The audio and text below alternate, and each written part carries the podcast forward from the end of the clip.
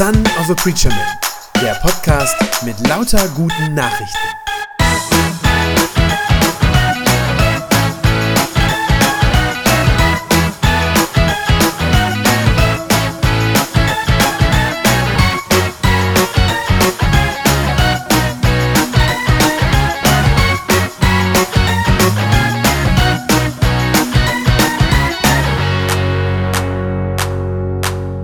Das Thema, was ich uns mitgebracht habe, ja, passt wunderbar zu diesem Abend. Ich finde, es ist ein sehr, sehr schöner Abend hier. Ich bin vorhin hier so hergefahren von Minden her auf die Bergkante zu und es war wirklich so Abendsonnenschein, äh, richtig schön und äh, alles war grün, jetzt in der Sommerzeit natürlich, ähm, richtig klasse.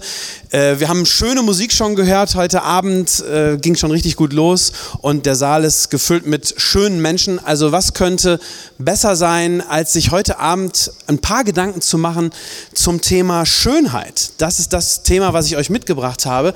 Das Thema Schönheit und wo wo das eigentlich alles herkommt. Ich möchte gerne anfangen mit euch mit so einer kleinen Aufgabe für euch, so eine Challenge, die ich euch mitgebracht habe.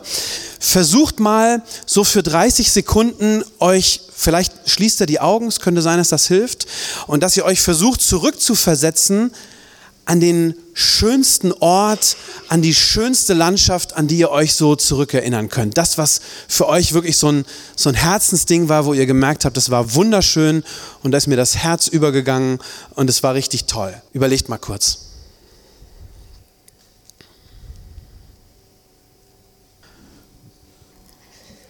Und wenn ihr da jetzt so richtig drin seid, wenn ihr so richtig an dem schönsten Ort der Welt, also für euch persönlich der schönste Ort der Welt, wenn ihr da jetzt gerade wart, dann dreht euch mal eben noch mal ein paar Sekunden nur zu eurem Tischnachbar um und sagt ihm mal, wo ihr wart.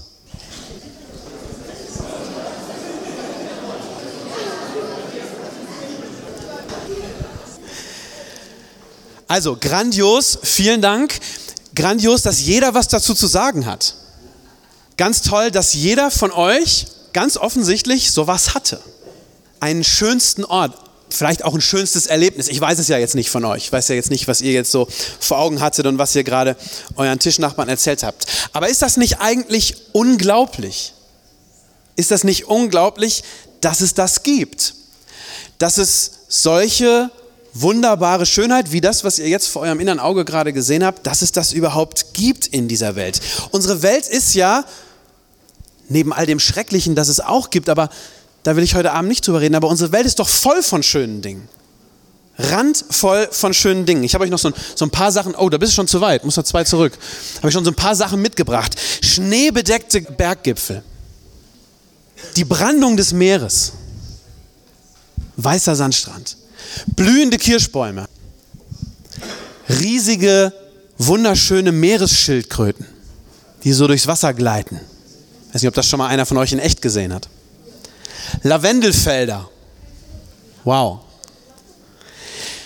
Die Einöde der Wüste. Ist auf ihre Art auch wunderschön. Jetzt gerade im Sommer Weizenfelder, goldgelb, steht das alles da. Gläserne Quallen, durch die man fast durchgucken kann. Blau gefärbte Libellen. Ist das nicht der Wahnsinn? kristallklare Bergseen, wo man bis auf den Grund gucken kann. Das ewige Eis. Weiß nicht, ob da schon mal jemand war von euch, keine Ahnung. Kann man so Kreuzfahrten hinbuchen und so. Die unendlichen Weiten der Galaxis, so mal mit Star Trek zu sprechen. Wunderschön. Aber nicht nur das, nicht nur Natur, nicht nur die Schöpfung, sondern es gibt ja auch wunderschöne Dinge, die der Mensch geschaffen hat, also die von uns, die wirklich handgemacht, Menschen gemacht sind. Musik, so wie hier heute Abend, so Klänge, die uns in eine völlig andere Welt führen. Oder Schokoladenbrownies. Oh, wunderschön. Ne? Gibt es nächstes Mal beim Worship Café. Ich bin ja hier nicht zuständig.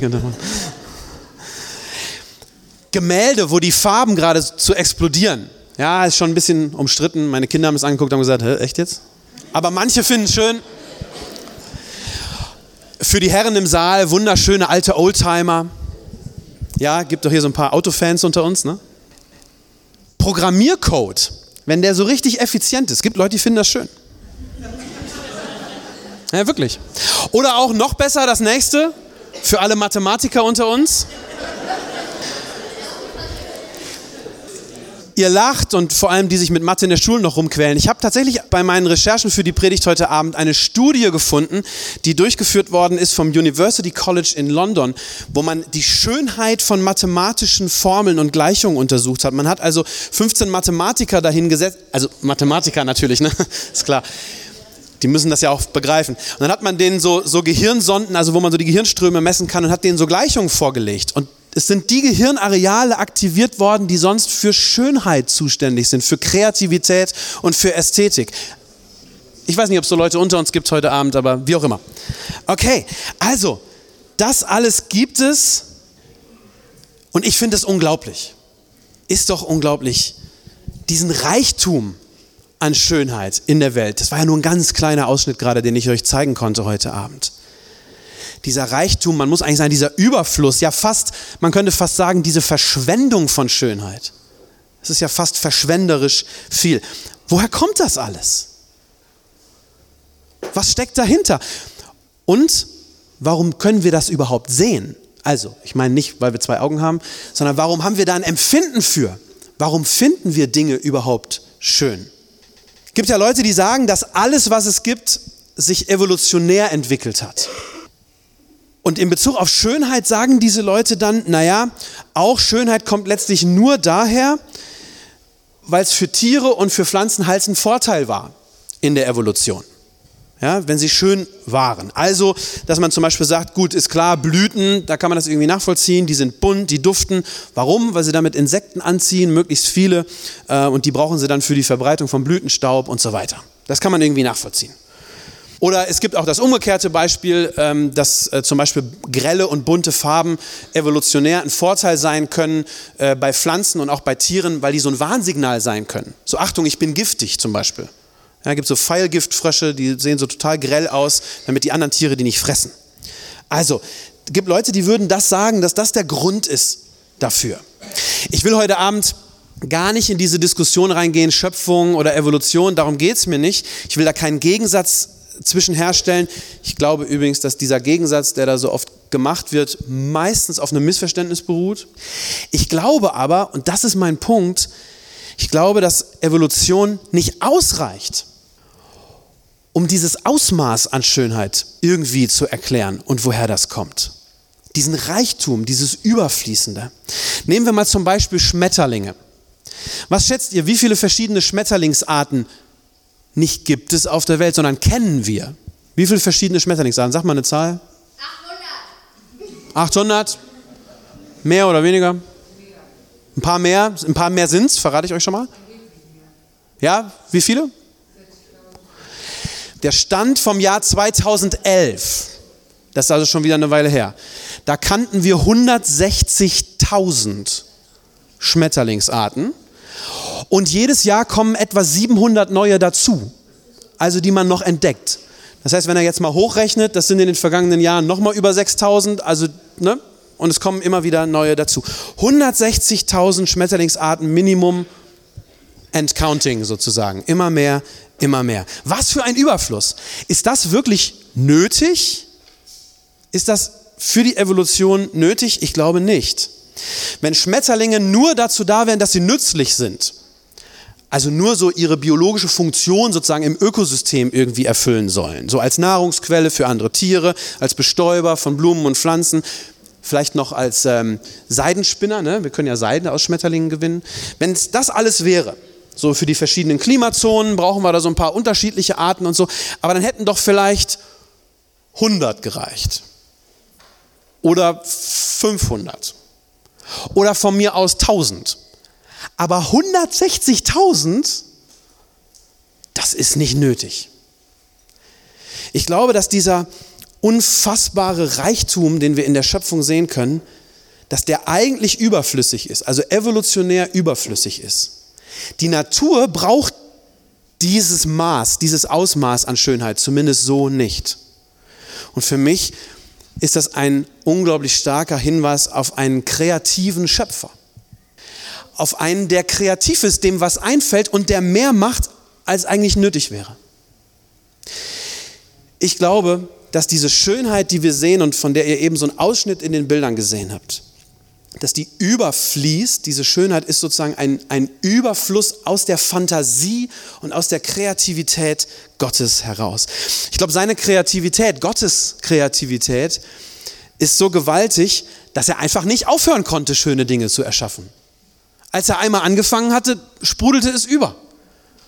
Und er konnte es nicht wieder sein lassen, so wie ein Künstler, der einfach malen muss. Oder wie Musiker, die einfach Musik machen müssen, weil es aus ihnen heraus sprudelt. Und ich glaube, Gott liebt es, Dinge schön zu machen. Und deshalb gibt es diese beeindruckende und überflüssige, überfließende Schönheit. Diese Schönheit in der Welt ist, glaube ich, sowas wie so der Daumenabdruck Gottes, den so ein Töpfer ganz unweigerlich auf ein Tongefäß einprägt, wenn er das mit seinen Händen formt. Ich glaube, so ist diese Schönheit, die wir in der Schöpfung sehen können. Und ich glaube, wir sehen daran, dass Gott einen ganz tiefen Sinn hat für Ästhetik und dass er eine unbeschreibliche Liebe zum Detail hat. Unbeschreibliche Liebe zum Detail. Ich persönlich kann jedenfalls nicht glauben, dass diese verschwenderische, eigentlich nutzlose, in einem strengen Sinne nutzlose aber gleichzeitig so wunderbare Schönheit, dass das alles nur Zufall sein soll. Für mich persönlich, mir ist das zu schwer, das zu glauben. Ich finde, das ist der größere Glaubensschritt, als zu sagen, da ist jemand kreativ geworden. Ich glaube, dass Gott einfach wollte, dass wir uns daran freuen können. Ich glaube, Gott wollte, dass es uns gut geht in dieser Welt. Ich glaube, er wollte, dass wir Freude haben und Spaß haben an seiner Schöpfung.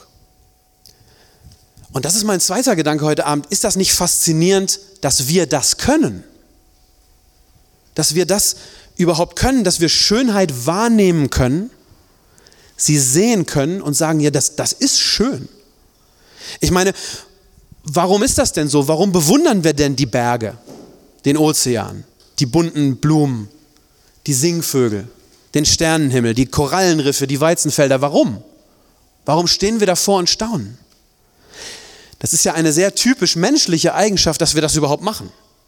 Ich will keinem Tier zu nahe treten, aber ich glaube, Hunde, Katzen, Goldhamster, Ratten, ich glaube nicht, dass die abends da sitzen unterm Sternenhimmel und die Milchstraße bewundern und staunen, wie wunderbar alles gemacht ist.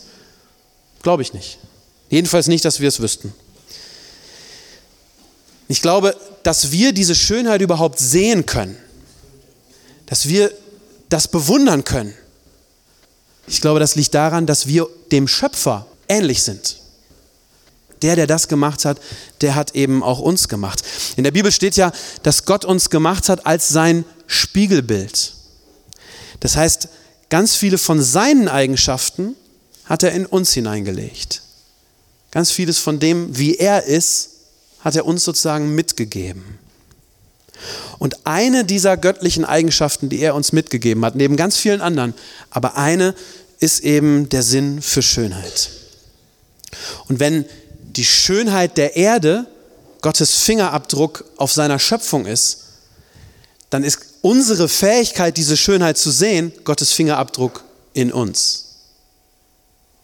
Ich habe euch zwei Verse mitgebracht aus Psalm 8, wo dieser Zusammenhang sehr schön zum Ausdruck kommt, finde ich dieser Zusammenhang zwischen Gott hat alles wunderbar gemacht und wir können das wahrnehmen, weil wir ihm ähnlich sind.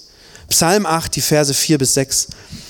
Da staunt einer über die Schöpfung und sagt, wenn ich den Himmel ansehe, das Werk deiner Hände, den Mond und die Sterne, die du geschaffen und an ihren Ort gesetzt hast, dann staune ich. Dann staune ich, was ist der Mensch, dass du an ihn denkst? Wer ist er schon, dass du dich um ihn kümmerst? Du hast ihn nur wenig geringer gemacht als Gott. Mit Ehre und Würde hast du ihn gekrönt. Wow. Du Gott hast den Menschen nur wenig geringer gemacht als dich selber. Mit Ehre und mit Würde hast du ihn gekrönt. Ehre und Würde, ich glaube, ein Teil dieser Würde, die Gott uns gegeben hat, ist, dass wir seine Schönheit erkennen und bestaunen können. Wir haben diesen Sinn für Schönheit, weil Gott den in uns hineingelegt hat. Und sogar noch mehr. Wir sind sogar selbst kreativ, weil Gott eben seine Kreativität in uns hineingelegt hat. Nicht nur das alles wahrnehmen, nicht nur sehen, sondern wir können selber kreativ werden. Und wir können Schönheit nicht nur wahrnehmen und bewundern, wir können sogar selber Schönes erschaffen. Auch das ist etwas, was ganz typisch Mensch ist. Dass wir schöne Dinge gerne haben wollen und sie hervorbringen. Wir haben so einen inneren Antrieb, unsere Umgebung ja auch schön zu machen. Manchmal die Frauen ein bisschen mehr als die Männer, so in der Wohnung oder so. Aber ganz vieles machen wir, damit es uns gefällt, damit es schön ist um uns herum. Wir streichen die Wände farbig an, wir hängen Bilder auf, die uns gefallen. Ältere Leute häkeln Spitzendeckchen. Jüngere Leute machen Hello Kitty-Hüllen um ihre Handys herum. Wir holen uns Blumen ins Haus, wir dekorieren das Badezimmer, wir kaufen uns Alufelgen fürs Auto, damit es besser aussieht. Manches davon wird durch unsere Bemühungen schöner, anderes vielleicht eher nicht. Aber das ist jedenfalls tief in uns drin.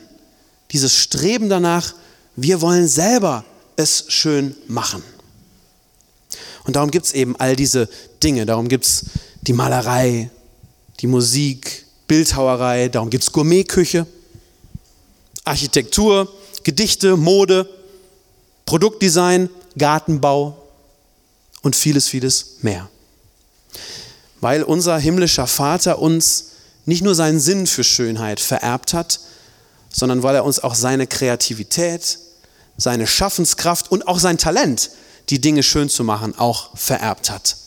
Du hast den Menschen nur wenig geringer gemacht als Gott. Mit Ehre und mit Würde hast du ihn gekrönt. Ich staune über all das. Ich staune über all das und ich frage mich, wenn all das Schöne in der Welt, was wir sehen können, wenn das alles wirklich auf Gott hinweist, wie schön muss er dann eigentlich selber sein? Ich meine gar nicht äußerlich, ich meine vor allem sein inneres Wesen. Wie schön muss das Herz von einem sein, der so viel Schönes selbst hervorbringen kann. Wenn wir vor dieser unglaublichen Schönheit in der Schöpfung stehen und wenn wir staunen und wenn wir im Innersten davon berührt sind, glücklich werden, weil wir schöne Dinge sehen dürfen, ich glaube, dann können wir tatsächlich etwas von Gott selber begreifen, von dem, der das alles gemacht hat. All diese, diese überflüssige und gleichzeitig so majestätische Schönheit, das ist Gottes Handschrift in der Welt. Und an seiner Handschrift können wir was ablesen über ihn. Darüber, wie Gott ist. Wir sehen daran, dass er kreativ ist, das habe ich schon gesagt, unfassbar kreativ. Wir sehen daran, dass er großzügig ist, dass er von Herzen gerne gibt, mehr als nötig. Wir sehen daran, dass er reich ist, dass ihm nämlich die Ideen nicht ausgehen und auch die Ressourcen nicht, um die Ideen umzusetzen. Wir sehen an seiner Schöpfung und an der Schönheit, dass er fürsorglich ist in seiner Schöpfung gibt es alles, was wir brauchen.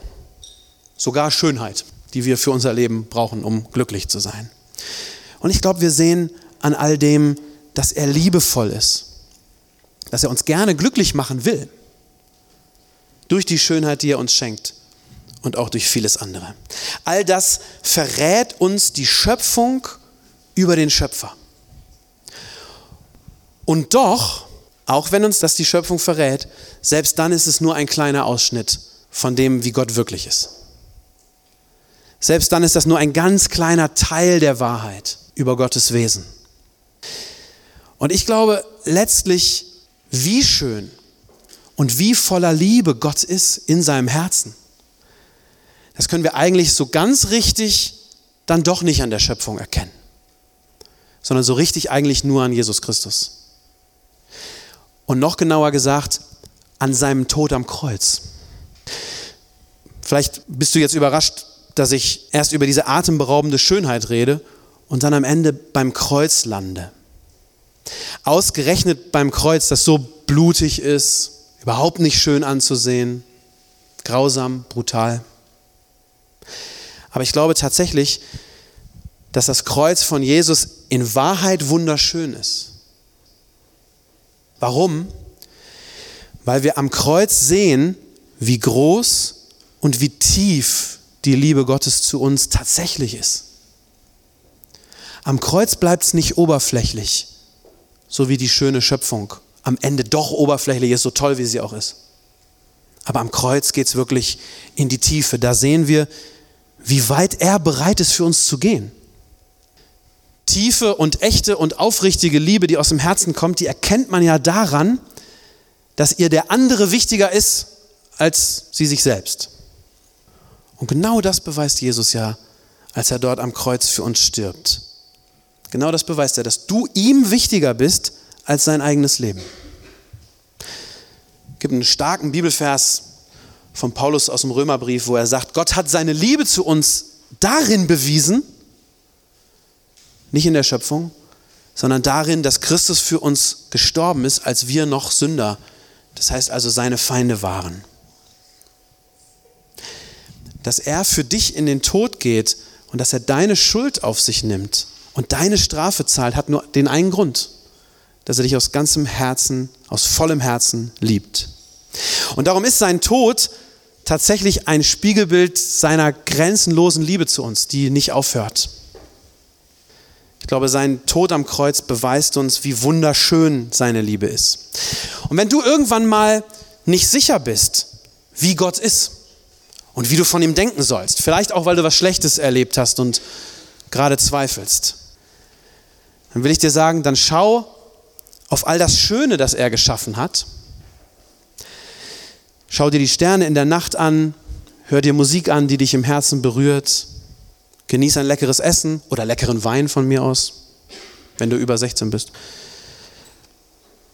Sieh dir das alles an und bestaun das und mach die Augen auf und mach das Herz auf. Und ich glaube, dann bekommst du schon eine Ahnung davon, wie gut Gott es mit dir meint aber dann schau vor allem auf Jesus. Das ist noch viel wichtiger. Darauf, wie er am Kreuz deinen Platz einnimmt, wie er für dich in den Tod geht und wie er dann für dich auch von den Toten wieder aufersteht. Und dann hör auf ihn, auf seine Stimme, wie er dir ewiges Leben verspricht und wie er dir Glück verspricht, wenn du dich an ihn hältst. Lass dich davon ansprechen und berühren, wie sehr er dich liebt, wie unfassbar seine Liebe ist. Ich sag dir, schöner als alles, was du mit deinen Augen sehen kannst, ist diese Liebe, die Jesus für dich hat. Seine Liebe ist tatsächlich das Allerschönste, was du in dieser Welt finden wirst. Ganz bestimmt. Amen. Das war eine gute Nachricht vom Son of a Preacher Man. Wenn sie deinen Glauben gestärkt hat, dann abonnier doch einfach meinen Podcast bei Spotify, iTunes oder podcast.de und gib mir ein Like auf Facebook. Ich hoffe, du hörst mal wieder rein. Gott segne dich und bis bald.